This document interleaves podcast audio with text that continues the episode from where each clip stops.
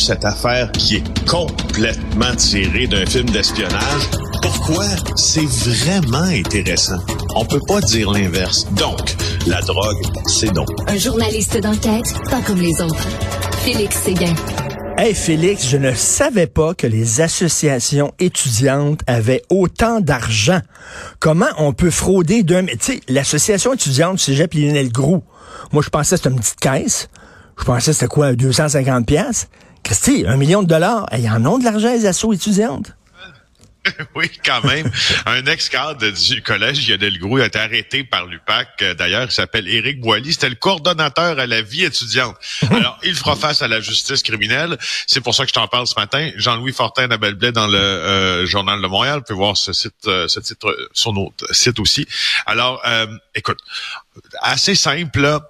Mettons ça assez franchement, froidement. Il s'est fait 160 chèques dont le destinataire était lui-même au nom de lui-même. Mais il n'y a personne, y a personne qui a vérifié ça. Il y a quoi? Il n'y a aucune vérification ben, à l'association étudiante ou quoi? Ah, j'en arriverai à la vérification diligente des institutions qui peut-être fait un peu défaut là-dedans. Il en a fait pour un million de chèques à soi-même quand même. Hein? Euh, donc, euh, fraude, abus de confiance, t'en douteras, là, euh, ce, ce, seront les chefs d'accusation qu'il devra faire face. Et en fait, c'est que Boily avait, selon les sources qui ont été consultées par mes deux collègues, main mise sur euh, beaucoup des cotisations des étudiants au collège pendant une période d'environ sept ans. Alors, euh, en ayant accès à cet argent-là, ben il a pu, il a pu patauger dedans. Il s'est, il y a, pas juste ça là. Il y a aussi une carte de crédit de l'association étudiante qui avait été mise à son nom. Ok? Et qu'est-ce qu'il faisait, tu penses, avec la carte de crédit qui était mise à son nom? Ben il faisait des dépenses personnelles. Beaucoup mais mais mais mais, mais, les 160 chèques ils n'ont pas rebondi. Donc, ça veut dire qu'il y avait des fonds. Donc, je reviens à ça. Qu'est-ce que si le gars il a dépensé un million de dollars d'argent de l'assaut étudiante, qu'est-ce qu'ils font avec cet argent-là, les assauts étudiantes? Ben, ça sert à quoi? Ben, Organiser des 100 ben, cassettes, c'est quoi? Ben normalement, ça sert à financer la vie étudiante, là, mais pour un, je, sais, moi, ah, ça m'a surpris aussi. J'ai eu la même réflexion que toi. Je savais pas qu'il y en avait autant. Ça sert à financer évidemment les, les mobilisations euh, pour certaines grèves étudiantes aussi. Puis bon, il y a quelque chose qui tombe sous le sens là dans, dans le fait d'avoir d'argent des cotisations pour organiser un peu le mouvement étudiant. Moi, je vois ça d'un bon oeil. Par contre, autant je savais pas. Je suis, je suis surpris aussi. Mais ce qui me surprend peut-être encore plus, c'est que, écoute est-ce qu'il manquait de mécanismes pour vérifier? Je veux dire, d'après moi, oui, là, parce que ben déjà en octobre 2017, Boily avait fait la manchette. La manchette, plutôt, euh, on lui reprochait des dépenses de 9000 dollars sur une carte de crédit du Cégep qui était associée. Écoute, de l'alcool, des billets au Centre Bell, des produits d'épicerie avec la carte de crédit. OK, fait déjà, déjà, il s'était fait pincer, là. Ben, ben voyons. Oui, je veux dire une chose. Tu sais, moi, là, euh, assez important dans le contexte, les cartes de crédit, moi je voyage beaucoup, hein, exemple pour le travail, j'ai pas de carte de crédit de l'entreprise et je connais pas de, mes collègues à Québécois là qui ont des cartes de crédit de l'entreprise, même ceux qui sont tout le temps en voyage, les gars de sport exemple qui sont tout le temps partis pour la, Ligue nationale à gauche, à droite là, ils paient puis sous présentation de justificatif, on le rembourse, puis on regarde les factures, puis on regarde le justificatif, puis on regarde si ça, ça tombe sous le sens, puis si ça tombe pas sous le sens, on pose des questions. Crois-moi.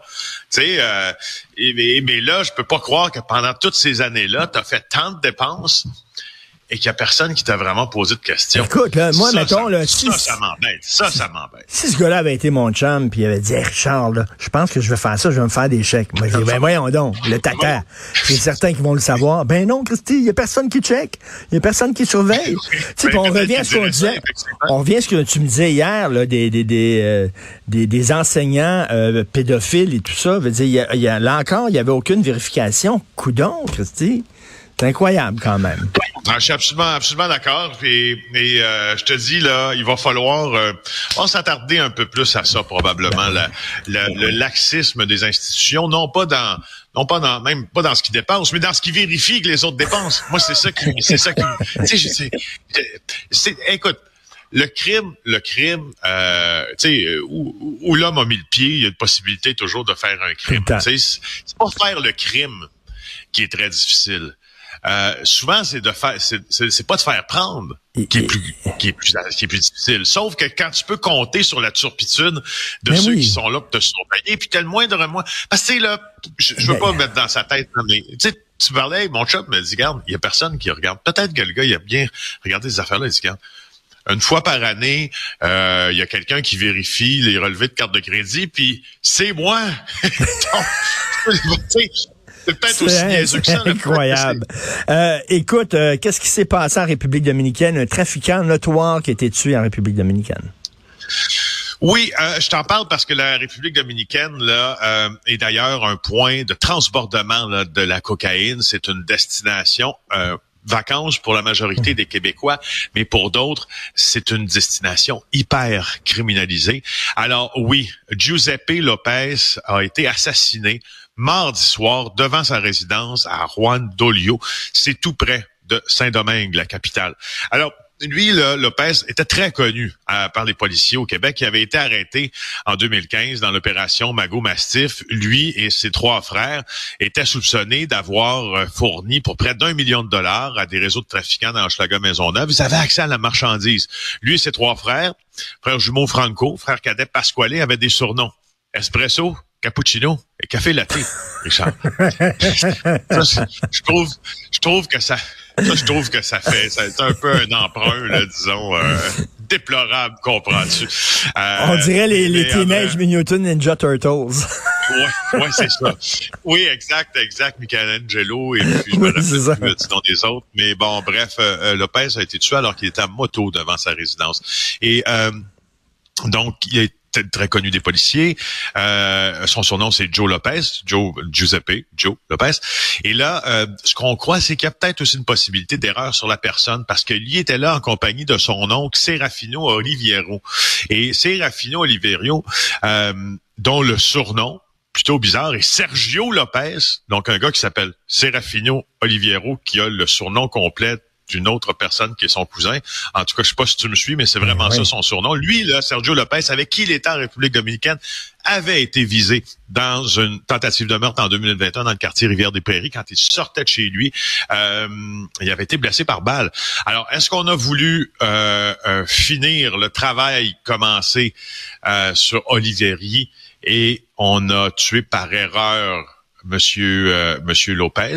Écoute, c'est possible, possible, l'écarte pas. La GRC nous a confirmé au bureau d'enquête qu'elles avaient la, elles savaient qu'un homme lié au crime organisé avait été tué en République Bon, ben, finalement, c'était plus calme cet été ici, mais on a exporté euh, nos problèmes ailleurs. Merci Félix Séguin. Bonne journée. On se reparle Salut. demain. Bye. Félix Séguin du bureau d'enquête et bien sûr de JE qui va reprendre bientôt, j'imagine. Salut Félix. Bye.